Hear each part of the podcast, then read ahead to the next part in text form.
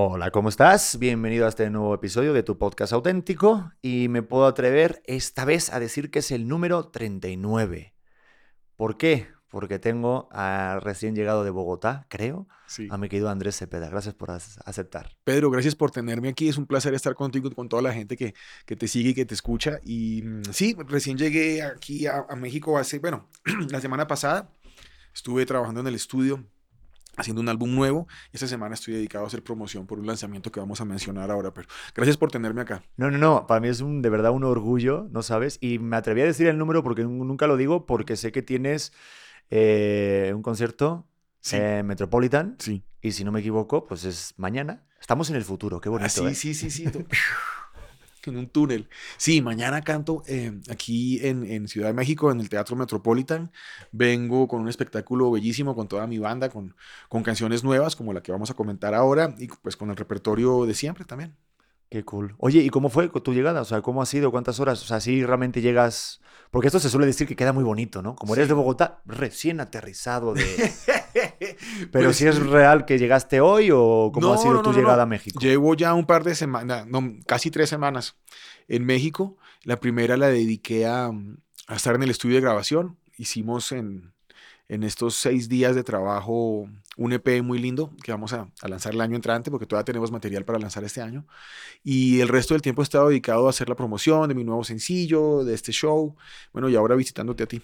Qué cool. La verdad que, mira, quieras o no, que vengas a tu. O aquí tu, tu casa. Gracias, hermano. Mira, mi mujer te preparó cafecito, galletitas. No, delicias, me sacaron el, el café del bueno, como dices tú. Joder, a mí, a mí no me tratan así. Mira que ya le hice un bebé y no, ¿eh? Este, Espérate que nazca.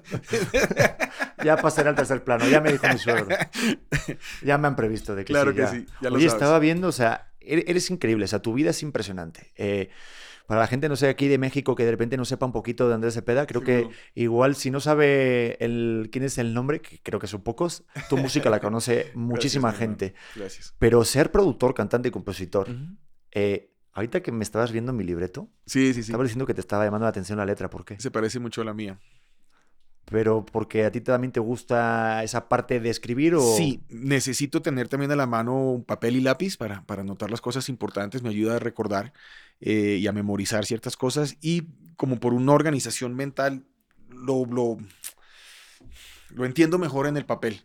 Y tu letra se parece mucho, la manera en que haces ciertas letras es, es muy parecido a la manera en que yo escribo. Entonces estaba fijándome porque se parece a los rayones que hago en mi libreta también.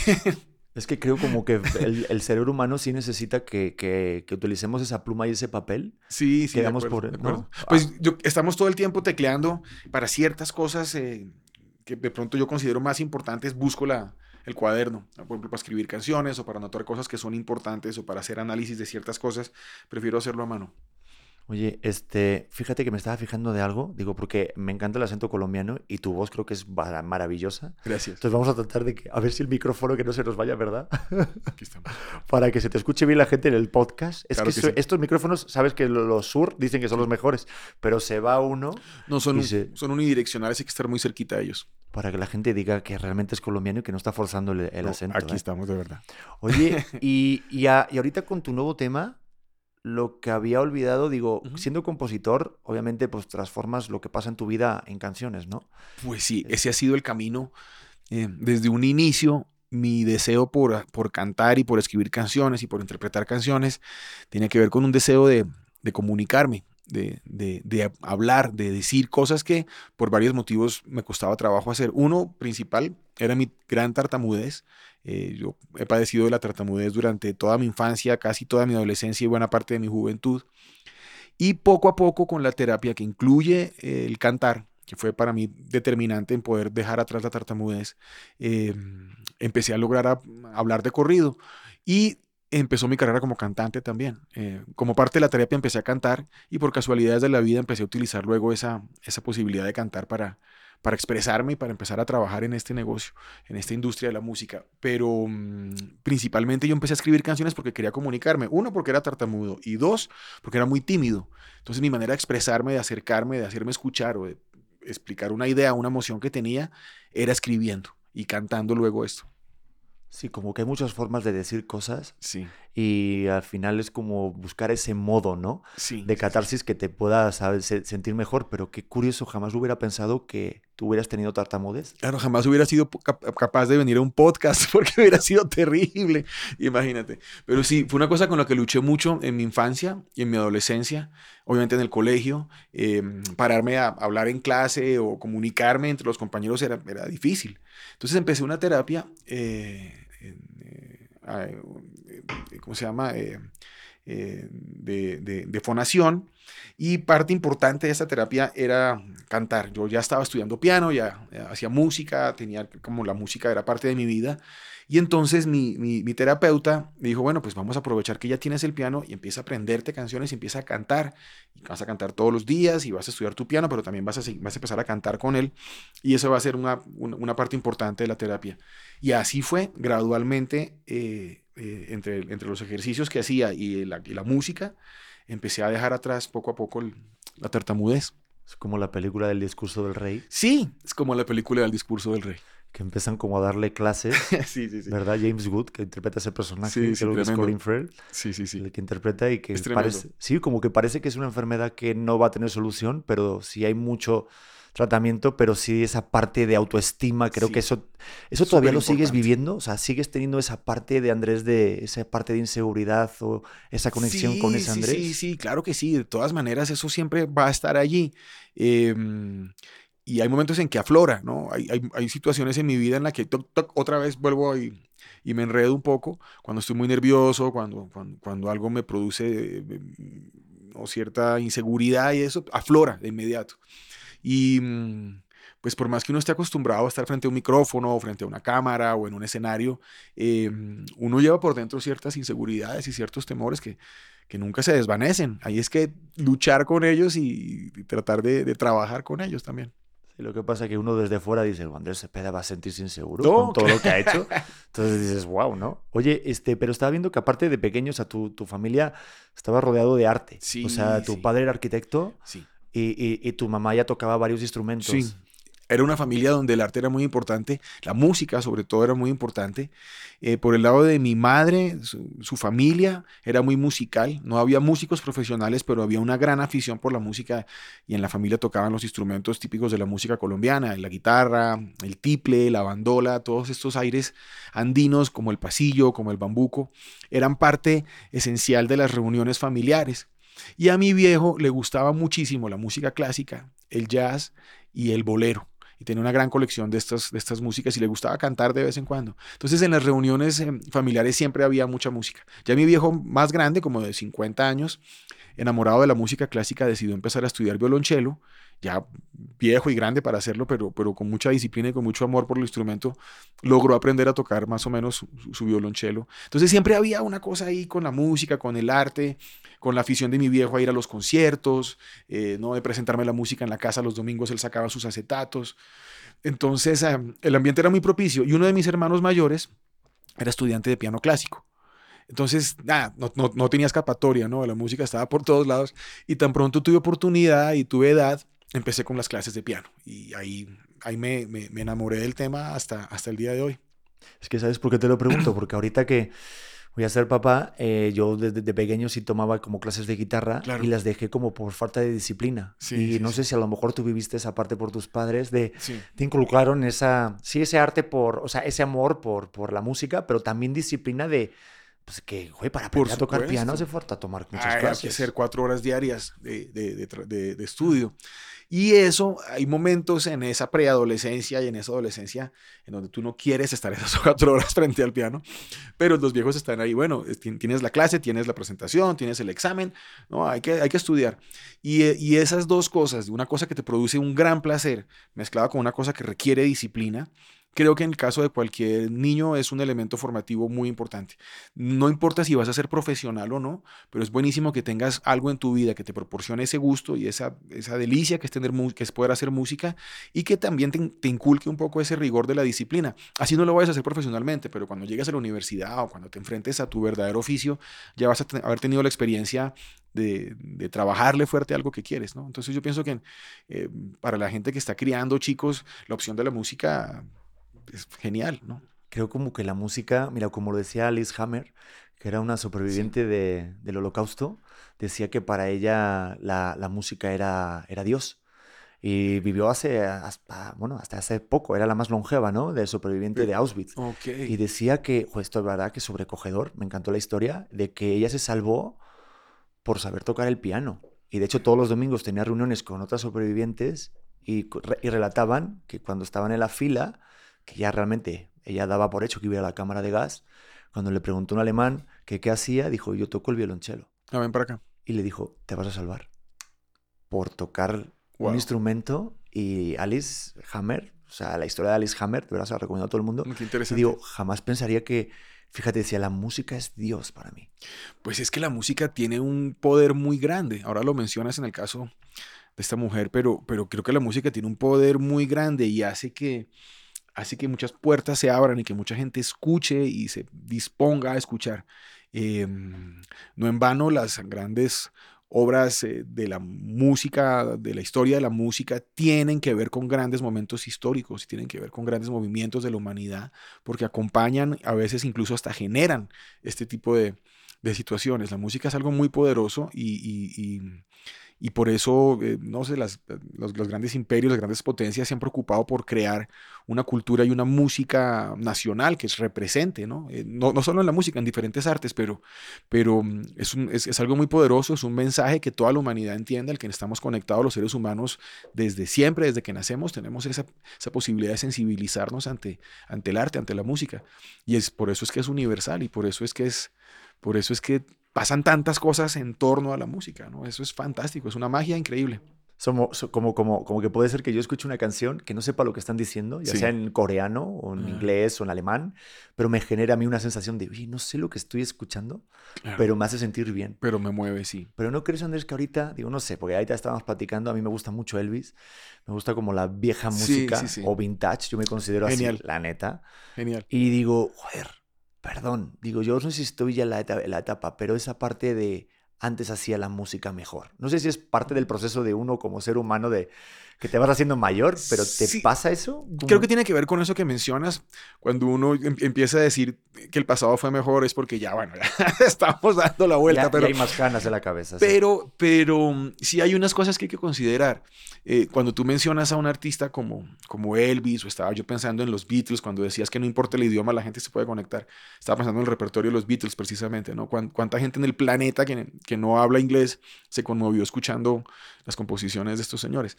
Pero creo que hay un tema ahí que hace que sintamos eso que tú dices, que es cuando estas personas lo hicieron, hicieron estas cosas por primera vez.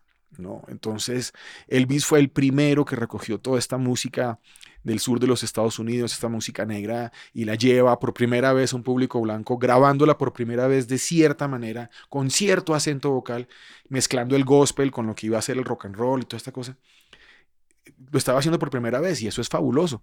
Cuando el cuarteto de Liverpool saca sus primeros álbumes y empiezan a explorar en el rock y en el pop como lo hicieron, pues eran los primeros que lo estaban haciendo. Entonces yo creo que cuando sentimos y cuando vemos eso, podemos llegar a esa conclusión que antes era mejor. Eh, ellos tuvieron una oportunidad fantástica que fue abrir la puerta ¿no? y, dejar entrar a, todo este público a, a, eso que conocemos hoy como música pop, ¿no? que es lo que canta el mundo entero.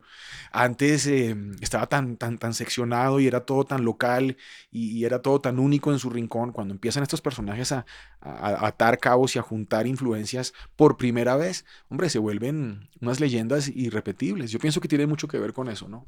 con, esas, mm, eh, esos pioneros, ¿no? No, y eso de mezclar porque yo viendo como de repente tu biografía en la página web, me llamó la atención la, la parte que, no, este, el estilo de big band sinfónico, o sea, ah, obviamente guitarra, voz, eh, como que siempre estamos definiendo o intentamos como etiquetar, ¿no? A los cantantes. Tú que eres compositor, productor, cantante, estás en toda la gama de lo que viene siendo un artista. ¿Qué es lo que hacemos realmente los artistas hoy? hoy? Hoy lo más natural del mundo es la fusión, es lo que pasa con todos. Nadie está haciendo una cosa completamente eh, autóctona o, única, porque todo está hoy más que nunca influenciado por, todo tipo de culturas.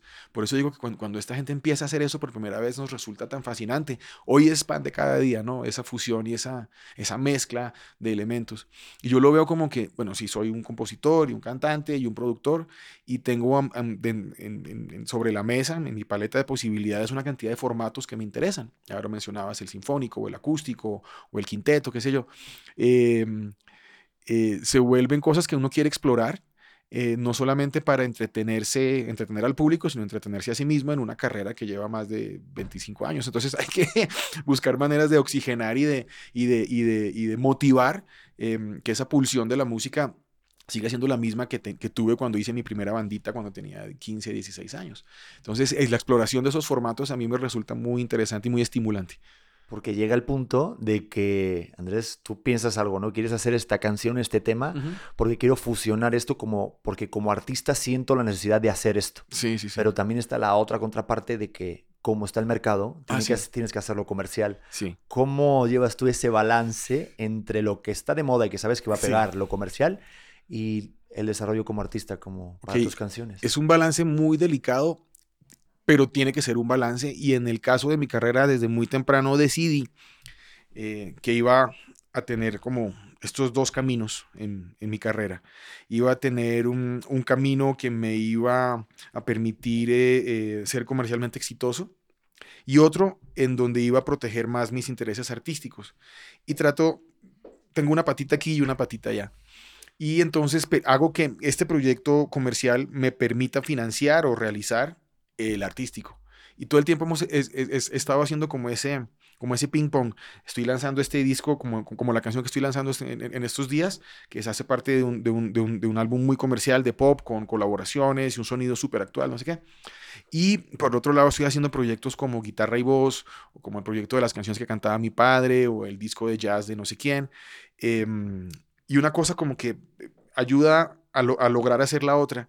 Y así no no me siento que, estoy dejando de hacer cosas que realmente quiero. Entonces, eh, esto de aquí lo adoro, me, encanta mi trabajo comercial, pero me permite darme unas libertades que de otra manera no podría. Y trato de, de hacer ese malabarismo y de mantener las dos cosas funcionando. Porque es complicado. Es como, complicado. Como artista, claro, o sea, tú tienes que, que, como que transmitir tu arte a través de canciones.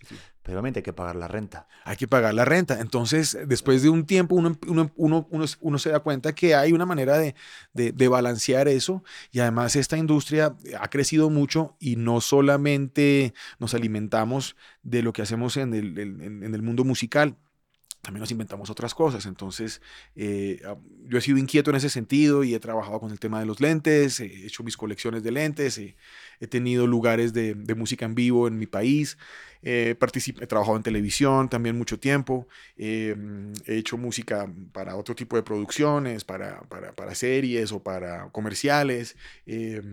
Trabajo también eh, en, la parte comercial con marcas, eh, hago publicidad, hago una, serie de cosas que me ha permitido, a las que me ha permitido llegar mi trabajo en la música y que lo complementan dentro de lo que es nuestra industria y de lo que es mi empresa dentro de esa industria.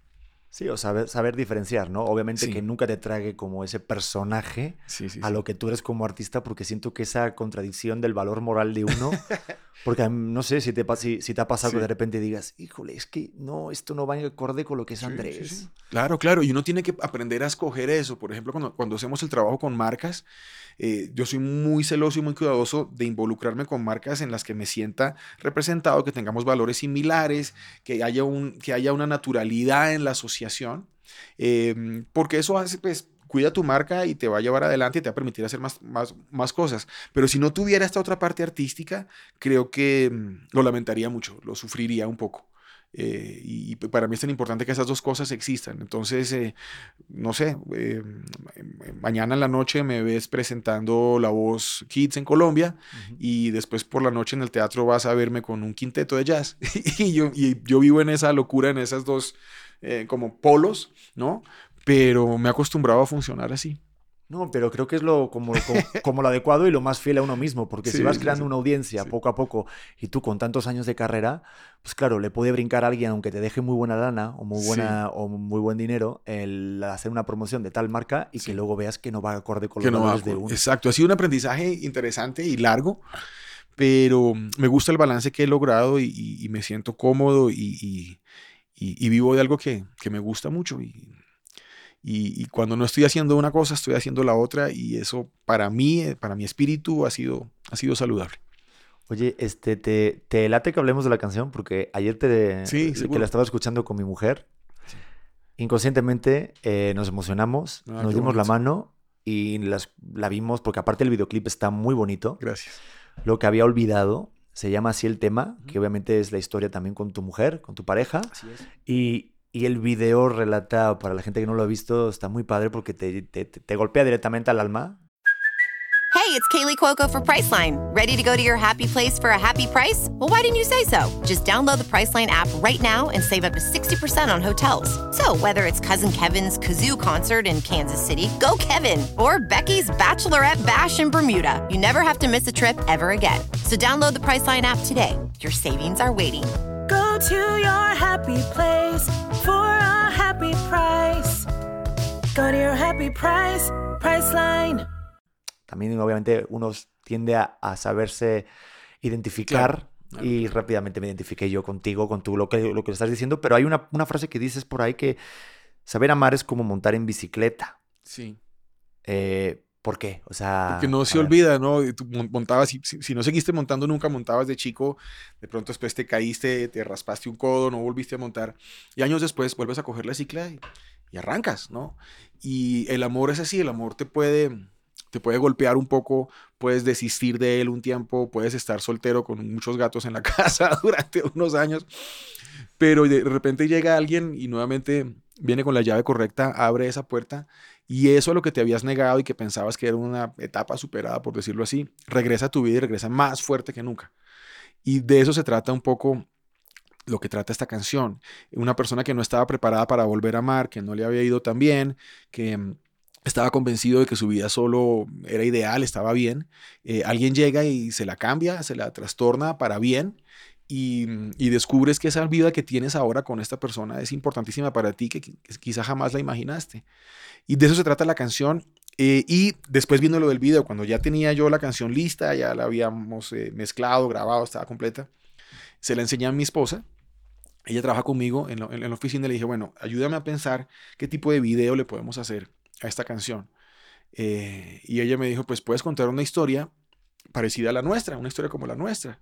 Y dije, ah, bueno, pues ahí sí te clavaste el puñal tú sola, vamos a contar nuestra historia y me vas a acompañar en el video porque está ideal que, que, seamos, ¿no? La, verdad de este cuento que queremos contar y que parece tan personal, tan íntimo y tan propio, pero que a la vez es la historia de mucha gente y con la que mucha gente se puede conectar.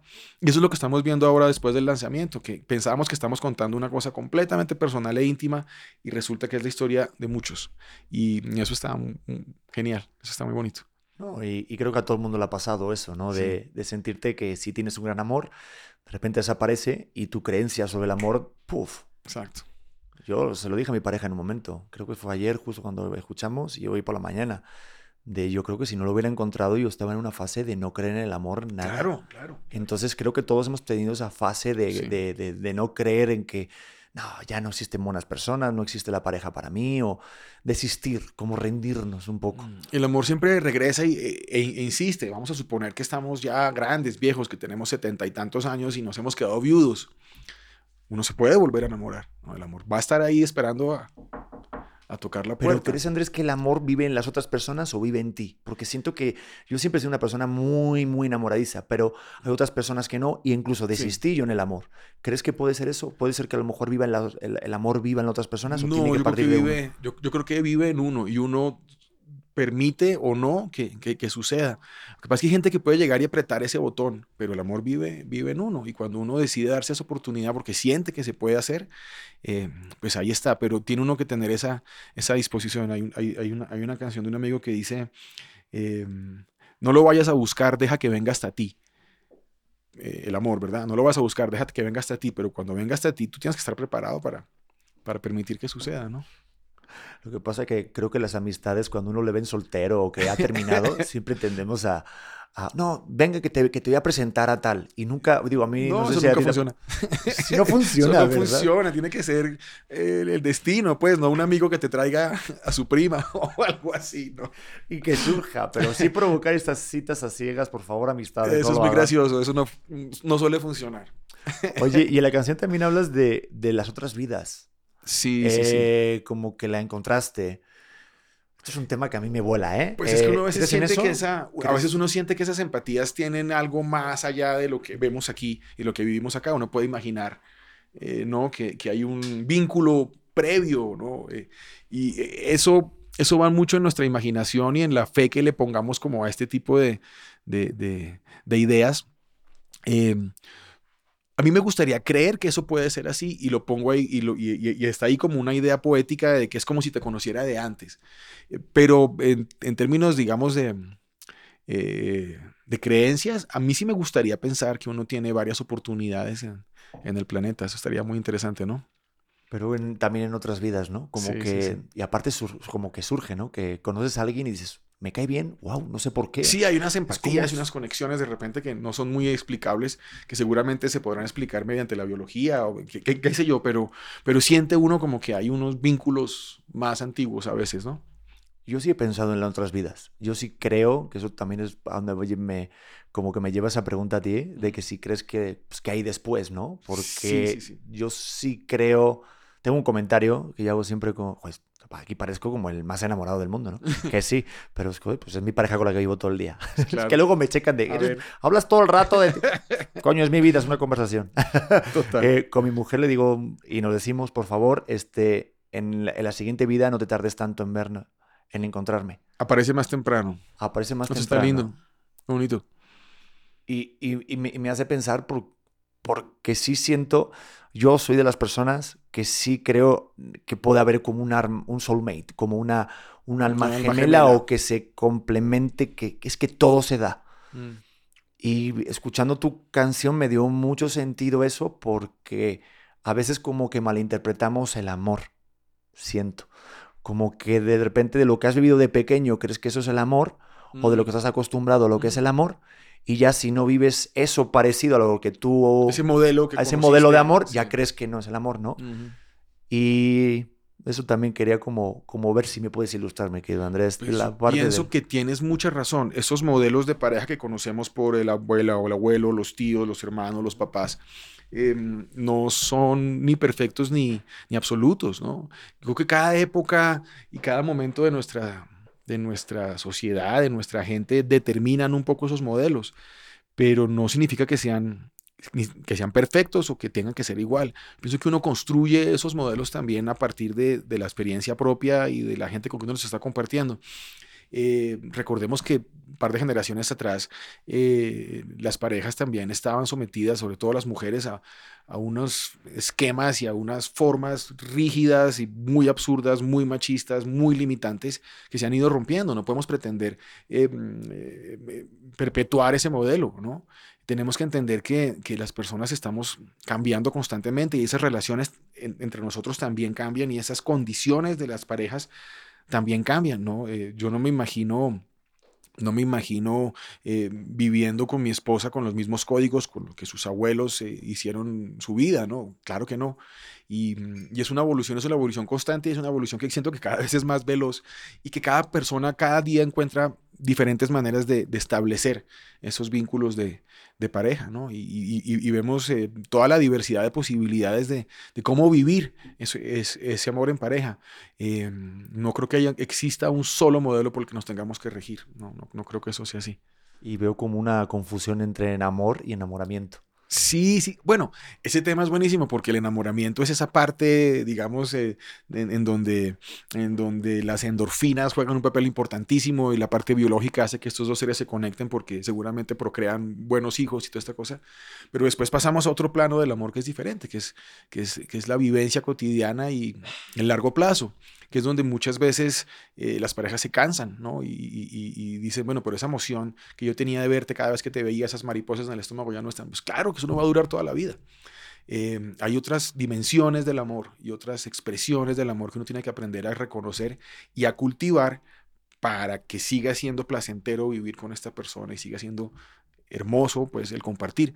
Y eso yo pienso que requiere años de, de- convivencia de madurez de respeto de, de comunicación porque mm, obviamente ese primer flash esa primera gran, gran atracción física y todo lo que generan en nuestro cuerpo y en nuestra mente, pues se van desvaneciendo y se deben convertir en algo diferente, porque si no estaríamos estrenando novia cada, año, no sé cuánto, a cada cuánto le dure a alguien esta sensación, pero, pero no, no podemos pretender que sea para siempre esa sensación. Lo que puede ser para siempre es la construcción de una relación, de un amor más profundo y más, más duradero.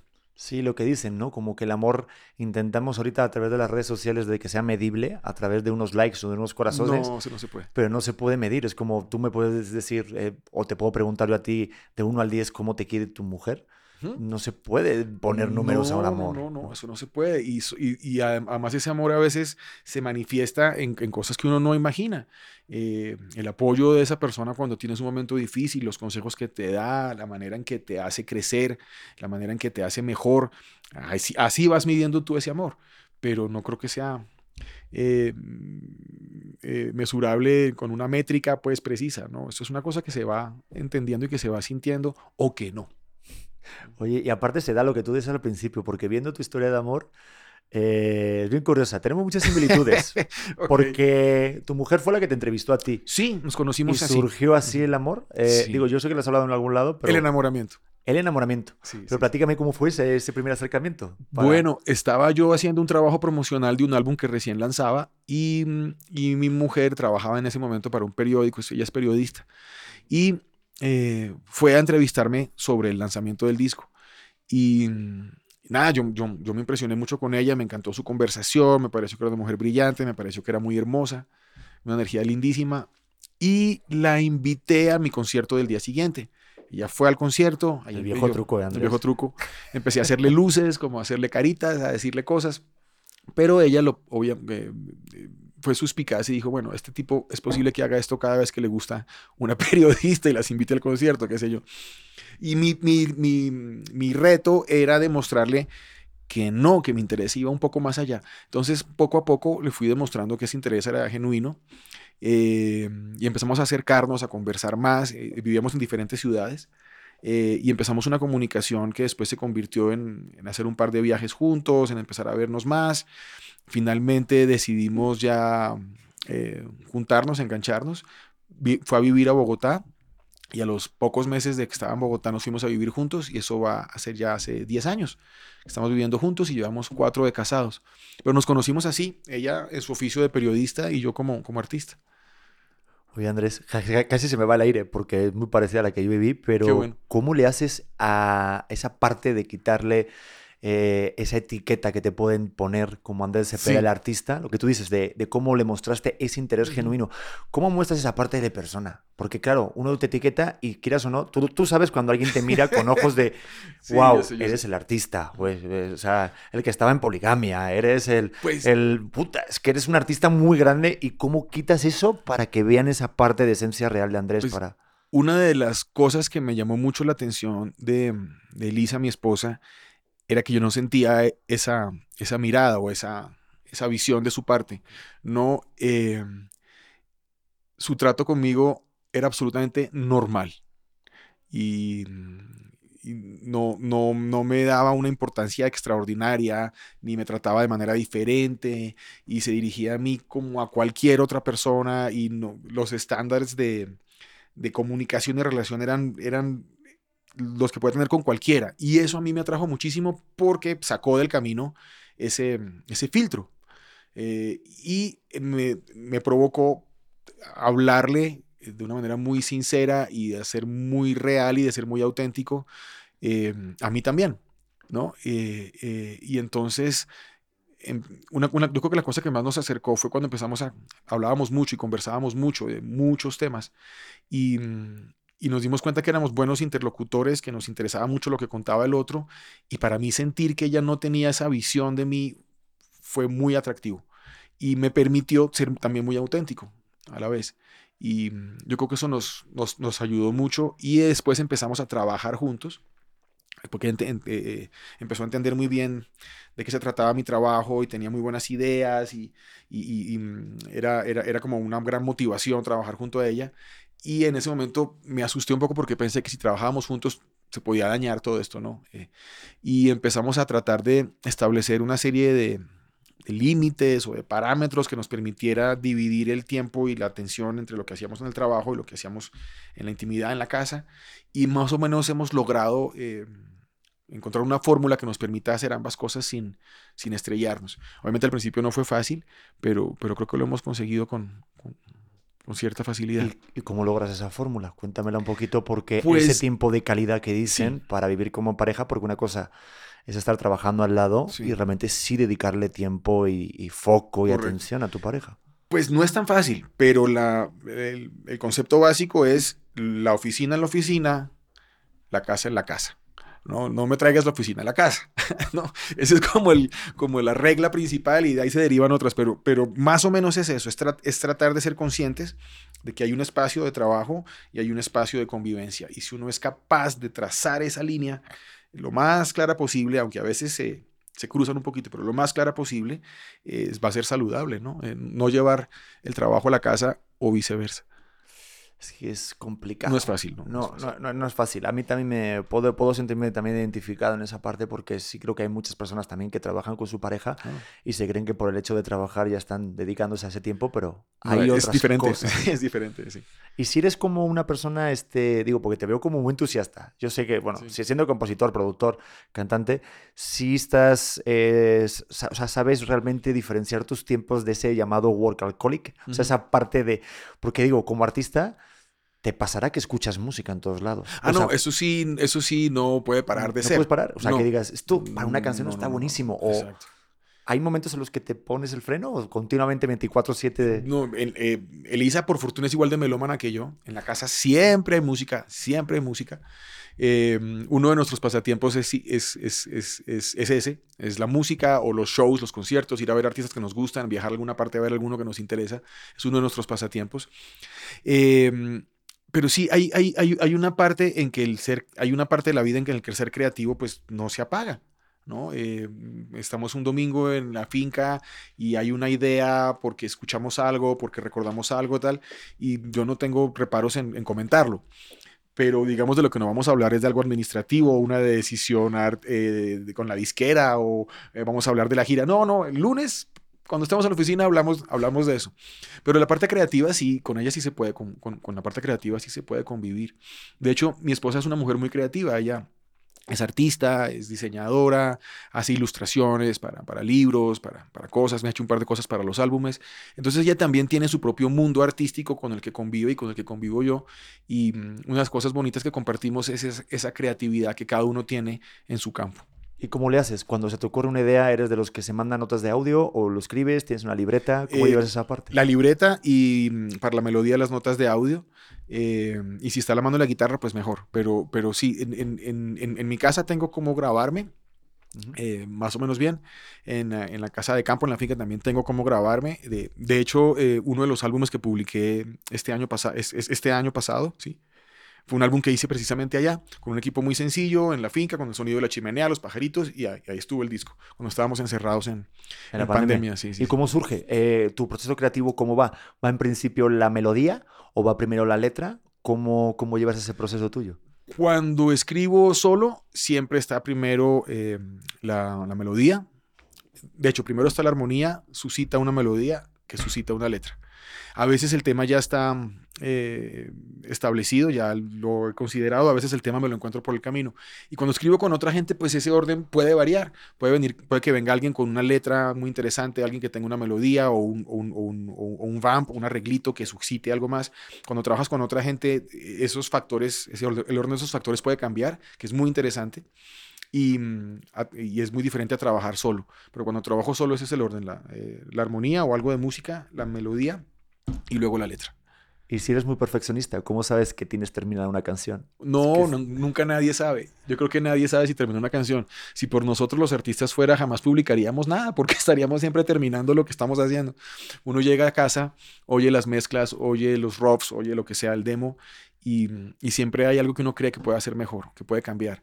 Hay que saber soltar la obra y decir, bueno, ya, está. Porque si no se puede uno quedar ahí un tiempo perfeccionándola y cambiándole cositas. Conozco el caso muy dramático de un amigo que es un gran compositor y productor. No, no lo voy a mencionar, obviamente por respeto. Pero el tipo puede tener en su estudio esta canción, una canción muy buena. Hace unos 18 años o 20 años. Ahí la tiene. Y todos los días le graba algo, le agrega, le quita, le pone.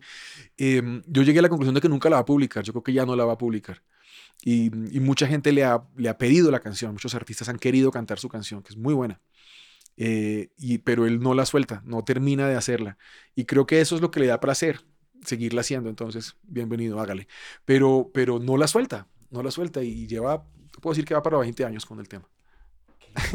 es una locura, es una Ahorita me locura. vino la frase que dice, que dice Joaquín Sabina, que la mejor canción está todavía por escribir. Por escribir, claro, claro, claro. Además es una posición, pues, no, no solamente eh, eh, puede ser real, sino que también es muy optimista y seguramente a él y a quienes tratamos de hacer ese oficio nos, nos da como la esperanza de que la próxima va a ser, va a ser mejor.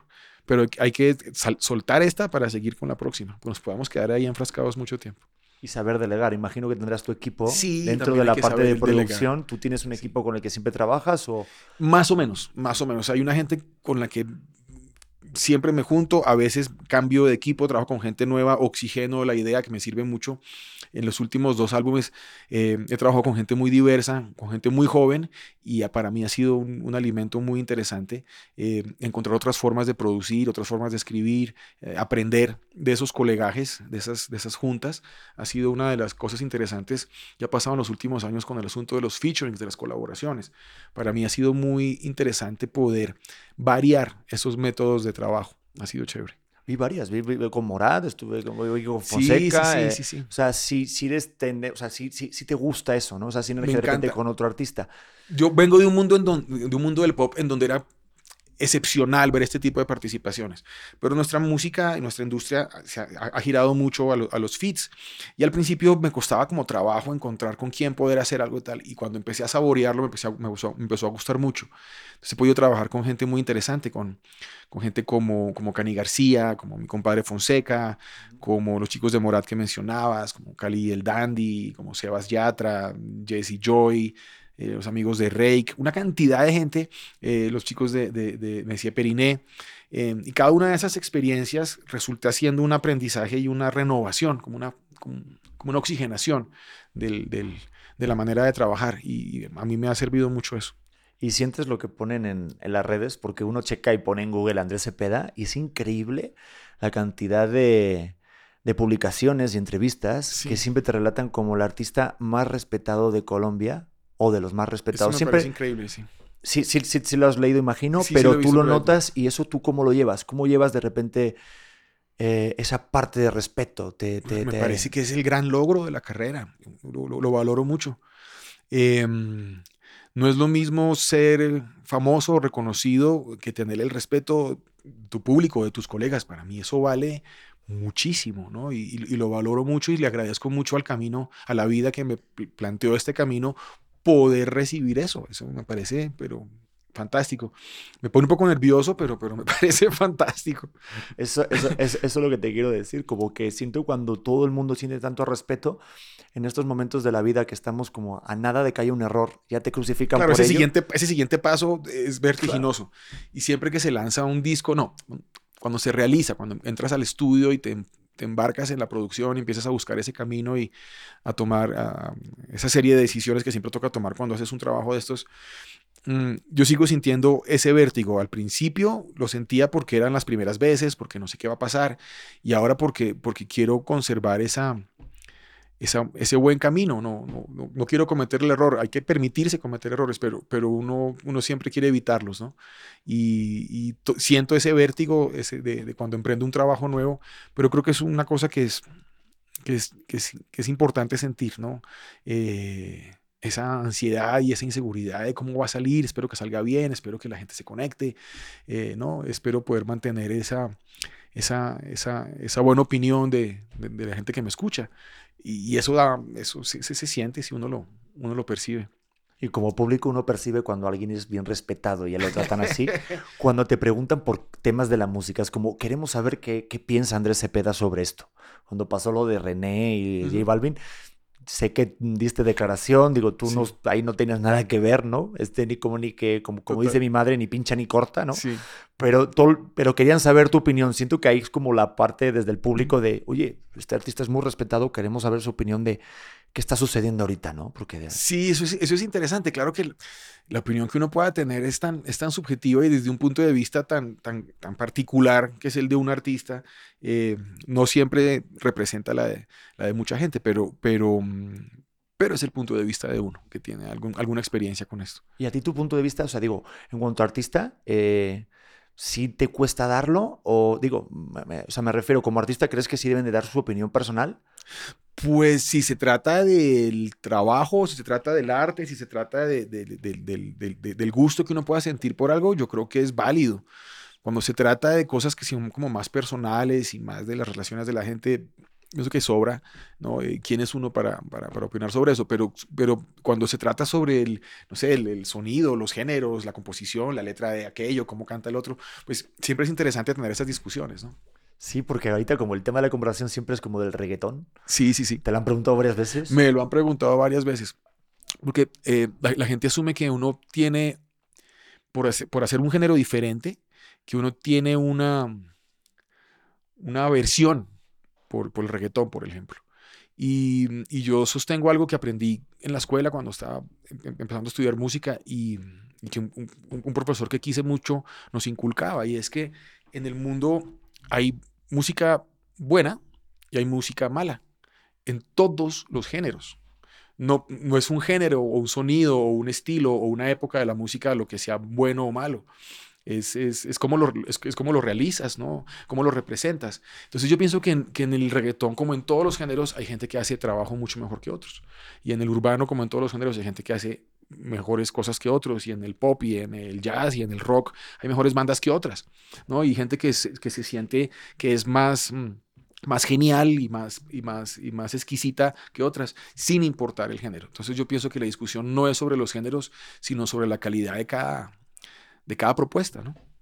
Te lo digo porque siento que cuando tengo aquí algún compañero cantante, siento que como que hay esa, esa parte de disputa, porque como Sí. los dos géneros hablan del amor, Sí. por, por dado por per se, decimos que el amor tiene que ser en baladas, Ajá. o dicho algo bonito, ¿no? Y por eso decimos, os dicen, que las letras de antes eran más elaboradas y mucho Sí. mejor que las de ahora. Entonces, cuando de repente dicen que ellos hablan también, de- o en el género urbano se puede hablar de amor, Sí. son dos formas de, enten- de entender el Son amor. dos formas diferentes de, de abordar un tema que además siempre va a estar presente en el arte, en la música, en las, sobre todo en las canciones. Eh, y en la vida hay momentos para muchas cosas diferentes. En el día hay momentos para muchas cosas distintas, ¿no? Eh, no sé, tú que disfrutas tanto de la música, estoy seguro que no escuchas lo mismo a las 8 de la mañana que estás desayunando que a las 4 de la tarde cuando estás terminando tu trabajo, que por la noche cuando estás teniendo un rato a solas con tu pareja, por decir algo, o cuando sales con tus amigos a una reunión. Eh, la música tiene esa maravilla que tiene la capacidad de acompañarnos de maneras tan diferentes, en momentos tan distintos, y todos esos momentos son válidos y son valiosos. Eh, si tú quieres, alguien ponía el ejemplo, creo que era el mismo residente hablando de la comida, ¿no? Hablando del hot dog y el restaurante, ¿no? Eh, excelente restaurante con, eh, de alta cocina. Pues en la música pasa lo mismo. Cuando yo quiero oír algo de muy buena calidad, me voy a escuchar, aprovecho el festival de jazz que hay en mi ciudad o, viajo a otra ciudad a ver un acto, me parece buenísimo, de un artista que admiro mucho, o voy al concierto de la Sinfónica porque vino el gran chelista o el gran viol- violinista a tocar con la orquesta Sinfónica y me va a dar un gusto yendo a verlo al Teatro Colón. ¿verdad? Y si voy con mis amigos a tomarme unas cervezas y a, a, jugar fútbol o a jugar tejo, pues seguramente escucho otra música, ¿verdad? Y si voy a enamorar a mi chica, pues voy a poner otras canciones y voy a escuchar otras músicas. Eso no hace que una cosa sea menos válida que la otra o menos importante que la otra. Es lo que quiero saborear en mi, en mi día, en mi momento, ¿no? Y, creo que hay que tener respeto por los géneros, porque cada uno cumple una función. Y aunque hablamos del amor, tanto el pop como el, como el urbano de maneras distintas, eh, pues qué bueno que estemos hablando de amor. Está bien, ¿no? A mí me encanta este tema. Sí. Por eso cuando estuve viendo todo, to, o sea, todas las canciones y la, el último, lo que había olvidado, ¿eh? Por sí. favor, por favor, que no se olviden olvidado. del nombre de la canción y que se la pongan y que la escuchen. Porque digo, ¿crees que hace falta más baladas? Porque, no sé, como que siempre suena más como las canciones movidas o tendemos sí. esa parte, ¿no? De, de ponernos, de ponernos ese, ese positivismo de sí, adelante. Pero también está bien de repente esas baladas, ¿no? Y sé que Sí, antes en los sí, sí. 90 había más baladas, Sí, sí, sí. pero crees que hace falta como, creo, creo, creo que lo llamaste en alguna entrevista al Power Ballad, ¿puede ser? Sí, O- sí, sí, es, es- que es una balada con mucha energía, como esta precisamente, que tiene Ajá. una banda grandota y la batería, las Sí. guitarras, no sé qué. Eh, sí, pi- pi- pienso que cada canción va pidiendo, en- va pidiéndole a la producción a- o a su, intérprete eh, el vestido que le corresponde y, y un- uno como productor, como intérprete, tiene que saber escuchar lo que la canción te está pidiendo. Eh, eso genera una emoción que acompaña la canción. No sé si debe haber más baladas o menos reggaetón o más pop, qué, qué sé yo. Lo que, lo que creo es que la gente que se enamora de un estilo debe seguirlo haciendo y, mm, ser fiel a, ese gusto que tiene por ese sonido. Eh, creo que como yo, conmigo hay en Latinoamérica un grupo de personas que le apostamos a este tipo de sonido, a este tipo de, de expresión. Eh, si somos más, buenísimo, pero eso es una decisión como de cada cual. ¿Qué, qué camino quiero seguir? ¿Qué es lo que me mueve más cantar? ¿Qué es lo que, lo que siento que quiero comunicar? Seguramente muchos podríamos ponernos la camiseta de, otro género, pasarnos a otro sonido distinto. Hay gente que lo ha hecho y lo ha hecho muy exitosamente y lo ha hecho con gusto y lo ha hecho de, por el placer de hacerlo. Hay otros que queremos insistir en este sonido que nos, que nos apasiona, en esta manera de cantar que nos gusta. Eh, si somos más o menos, pues chévere si somos más, pero chévere que los que existamos, hombre, lo sigamos haciendo. No, y aparte como público uno lo agradece, porque el tener más abanico de música, Claro, lo último yo- que queremos es que el panorama musical se vuelva, se vuelva predecible y, y similar y homogéneo, ¿no? Queremos tener opciones. pero yo siento que cada vez hay menos opciones. No sé si a lo mejor sea por la empresa que ya se vio que esto es un mercado. Pasó con la música disco en los 70, Claro. que pegaron muchísimo los VGs y de repente vieron que, uta, la Ah, música todo disco todo está debe cabrón. ser así. Todo debe ser así. Sí, y en menos de un año eh, se fueron a la mierda hasta quemaron música disco y se comercializó de manera que ya no era genuino. Entonces ya se notaba. Sí, ¿no? Hasta los Stones hicieron un álbum de disco, ¿te acuerdas? Claro. Eh, eh, pero es- esa, esa ha sido la historia de nuestra industria. De- desafortunadamente nuestra industria también se ha basado mucho en, en- en copiar lo que sale exitoso. Entonces pasó, hombre, con Elvis. Pasó con Elvis. Eh, ¿Cuánta gente no quiso ser Elvis después de él? ¿Cuánta gente no quiso ser los Beatles? ¿Cuánta gente no quiso? Ca- cada vez que alguien saca la cabeza y, y la pone muy fuerte, eh, todo el mundo dice, ah, si me parezco a esto, voy a vender más álbumes. Y esa ha sido la historia de nuestra industria, que me parece un poco lastimero, pero, pero, pero así es.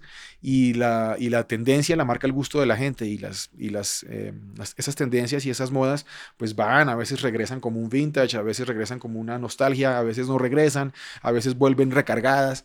eh, pero ya lo, lo- vivimos con el disco, con el rock, con la salsa, con el merengue, con, el, con todos los géneros. Ahora el rey es la música urbana y esta fusión de la que hablábamos al principio de la entrevista, que, eh, que, que me parece interesante porque mezcla y junta muchísimas cosas, que es, que es algo muy propio pues, de nuestros tiempos, de nuestra sociedad y de la manera en que nos comunicamos. Y además tú como coach de la voz que, que, estuviste, tú eso no lo veías, como que los chavitos o la gente nueva de repente ves que están como copiando, que no está mal. O sea, Sí, yo digo sí. siempre de, como decía Picasso, ¿no? El- los buenos artistas este, Influyen copian, a los que vienen, sí. ¿no? Y los grandes artistas roban. Entonces, Exacto. me encanta esa frase. Eh, Sí, y, y- y dice mucho de que si al final adoptas tantos, eh, como tantas maneras, tantas formas de otros artistas que te gustan, obviamente el principio es copiarlos y luego hacerlos tuyo, a tu estilo. Claro. Te pasaba como el de coach diciendo, Ay, no manches, pero muéstrate tú esa parte genuina. Sí, ah, con los chicos a veces pasa eso, con los, con los, con los concursantes infantiles, eh, porque vienen muy marcados por la música de casa, ¿no? La canción que su mamá les enseñó a cantar, les enseñó a cantar la canción de Rocío Durcal igualitica, ¿no? Y hay que decirles, bueno, la cantas precioso, te pareces mucho a Rocío Durcal, nena, pero queremos encontrar... eh, tu voz, tu sonido, ¿no? tu, tu- tu- tu identidad. Y, y- pero eso es, un, eso es un proceso yo creo que por el que todos pasamos. Primero nos alimentamos, nos dejamos influir, eh, influenciar, después vamos convirtiendo esa influencia en, un sonido que al principio es una copia y después viene una parte de creatividad donde aflora la voz de ese artista cuando lo logra hacer y, no, no, no le pesa esa influencia que lo formó. Y la, la creatividad en todas las artes es eso, es, es, es, es- la mezcla de esas influencias importantes. eh, coges lo mejor de lo que aprendiste y lo conviertes en algo propio. Y ese es el gran artista que, que sigue influyendo luego a alguien más. Esa es la historia de la creatividad, la historia del arte, ¿no? Y me encanta esa historia. Y fíjate que siempre en un programa como La Voz, siempre quería preguntarle a un coach de si crees que para ser un buen cantante hace falta tener buena voz. Yo creo que no. Fíjate que no. Una cosa es ser un, ser un, tener una voz privilegiada y una técnica impecable y esto. Y hay otro tema que es intangible, que es este, esta, esta posibilidad de, de, de, llegada, de tocar a la otra persona.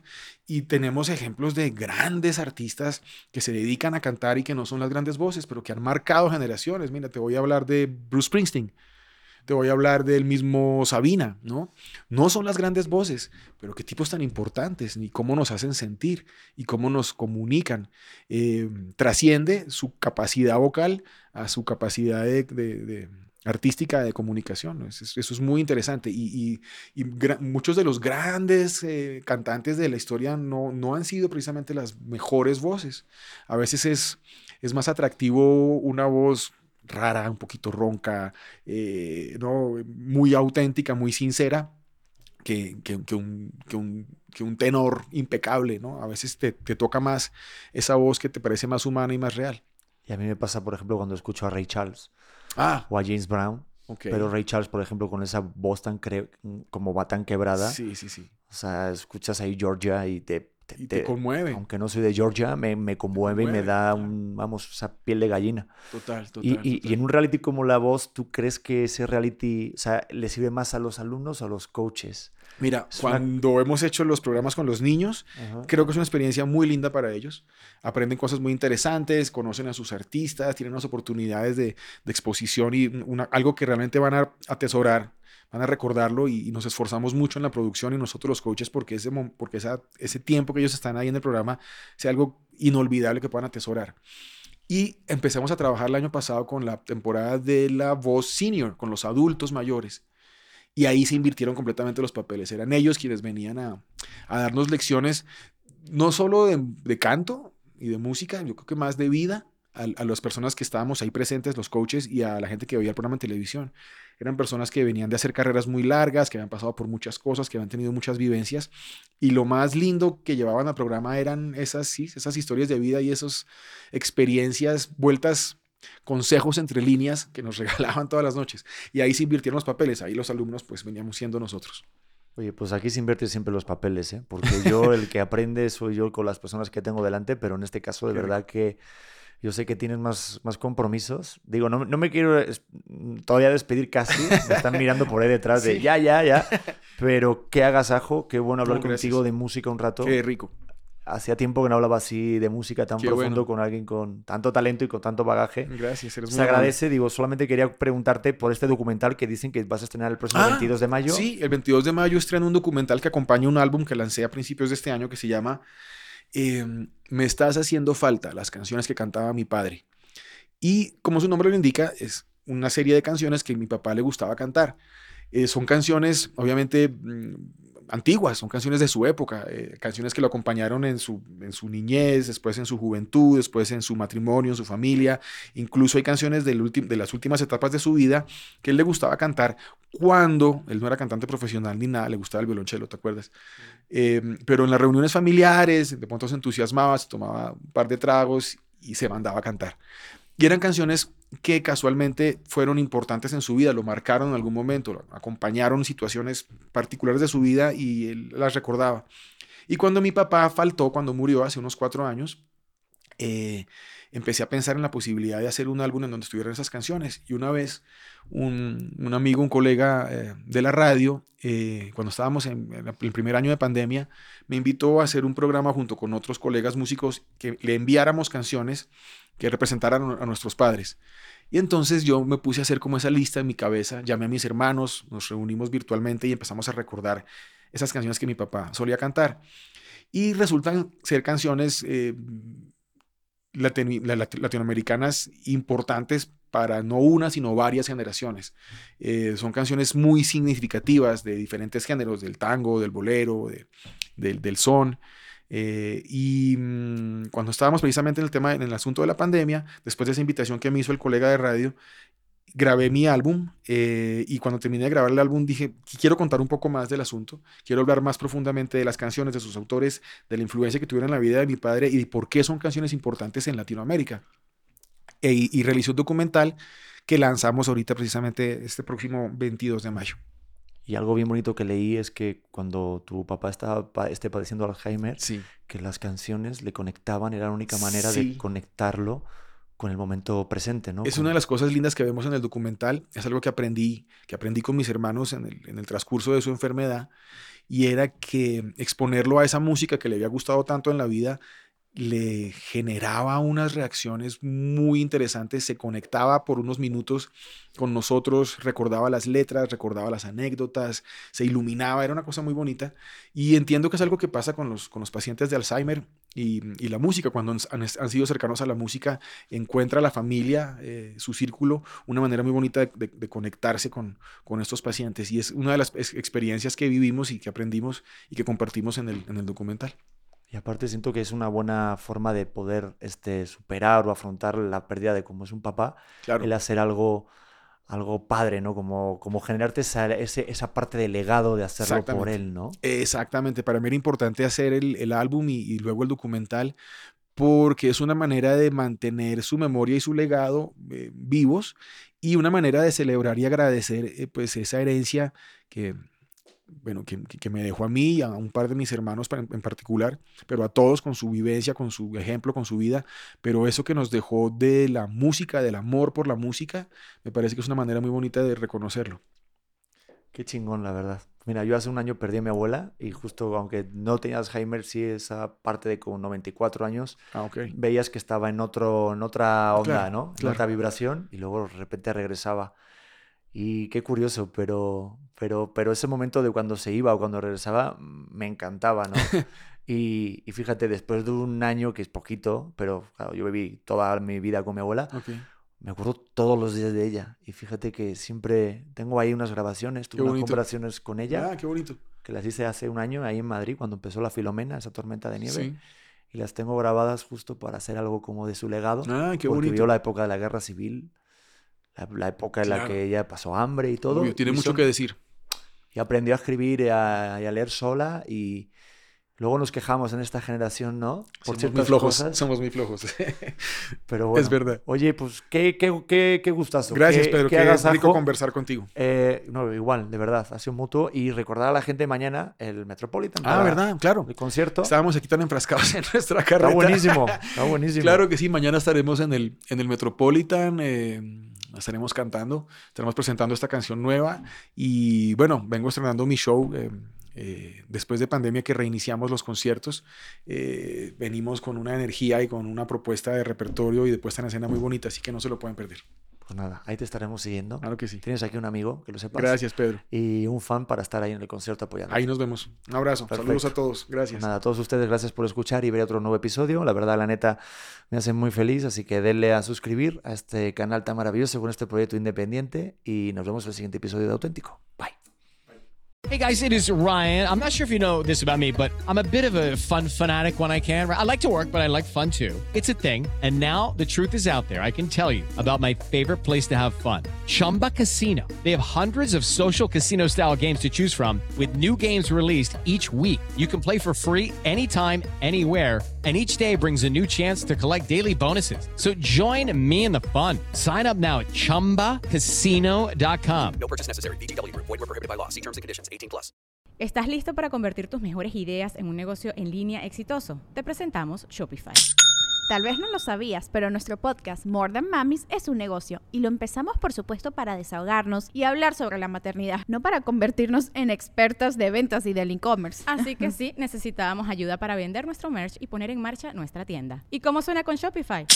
Llegó otra venta. Shopify es la plataforma de comercio que está revolucionando millones de negocios en todo el mundo. Ya seas un emprendedor desde tu casa o desde donde sea, Shopify es la única herramienta que necesitas para iniciar, administrar y hacer crecer tu negocio sin dificultades. Con Shopify puedo gestionar pedidos, envíos y pagos desde cualquier lugar, brindándote toda la información y estadísticas de tus ventas al detalle. Regístrate para un periodo de prueba con tan solo un dólar al mes en shopify.com barra sonoro, todo en minúsculas. Minúsculas. Ve a shopify.com barra sonoro para llevar tu negocio al siguiente nivel. Shopify.com barra sonoro.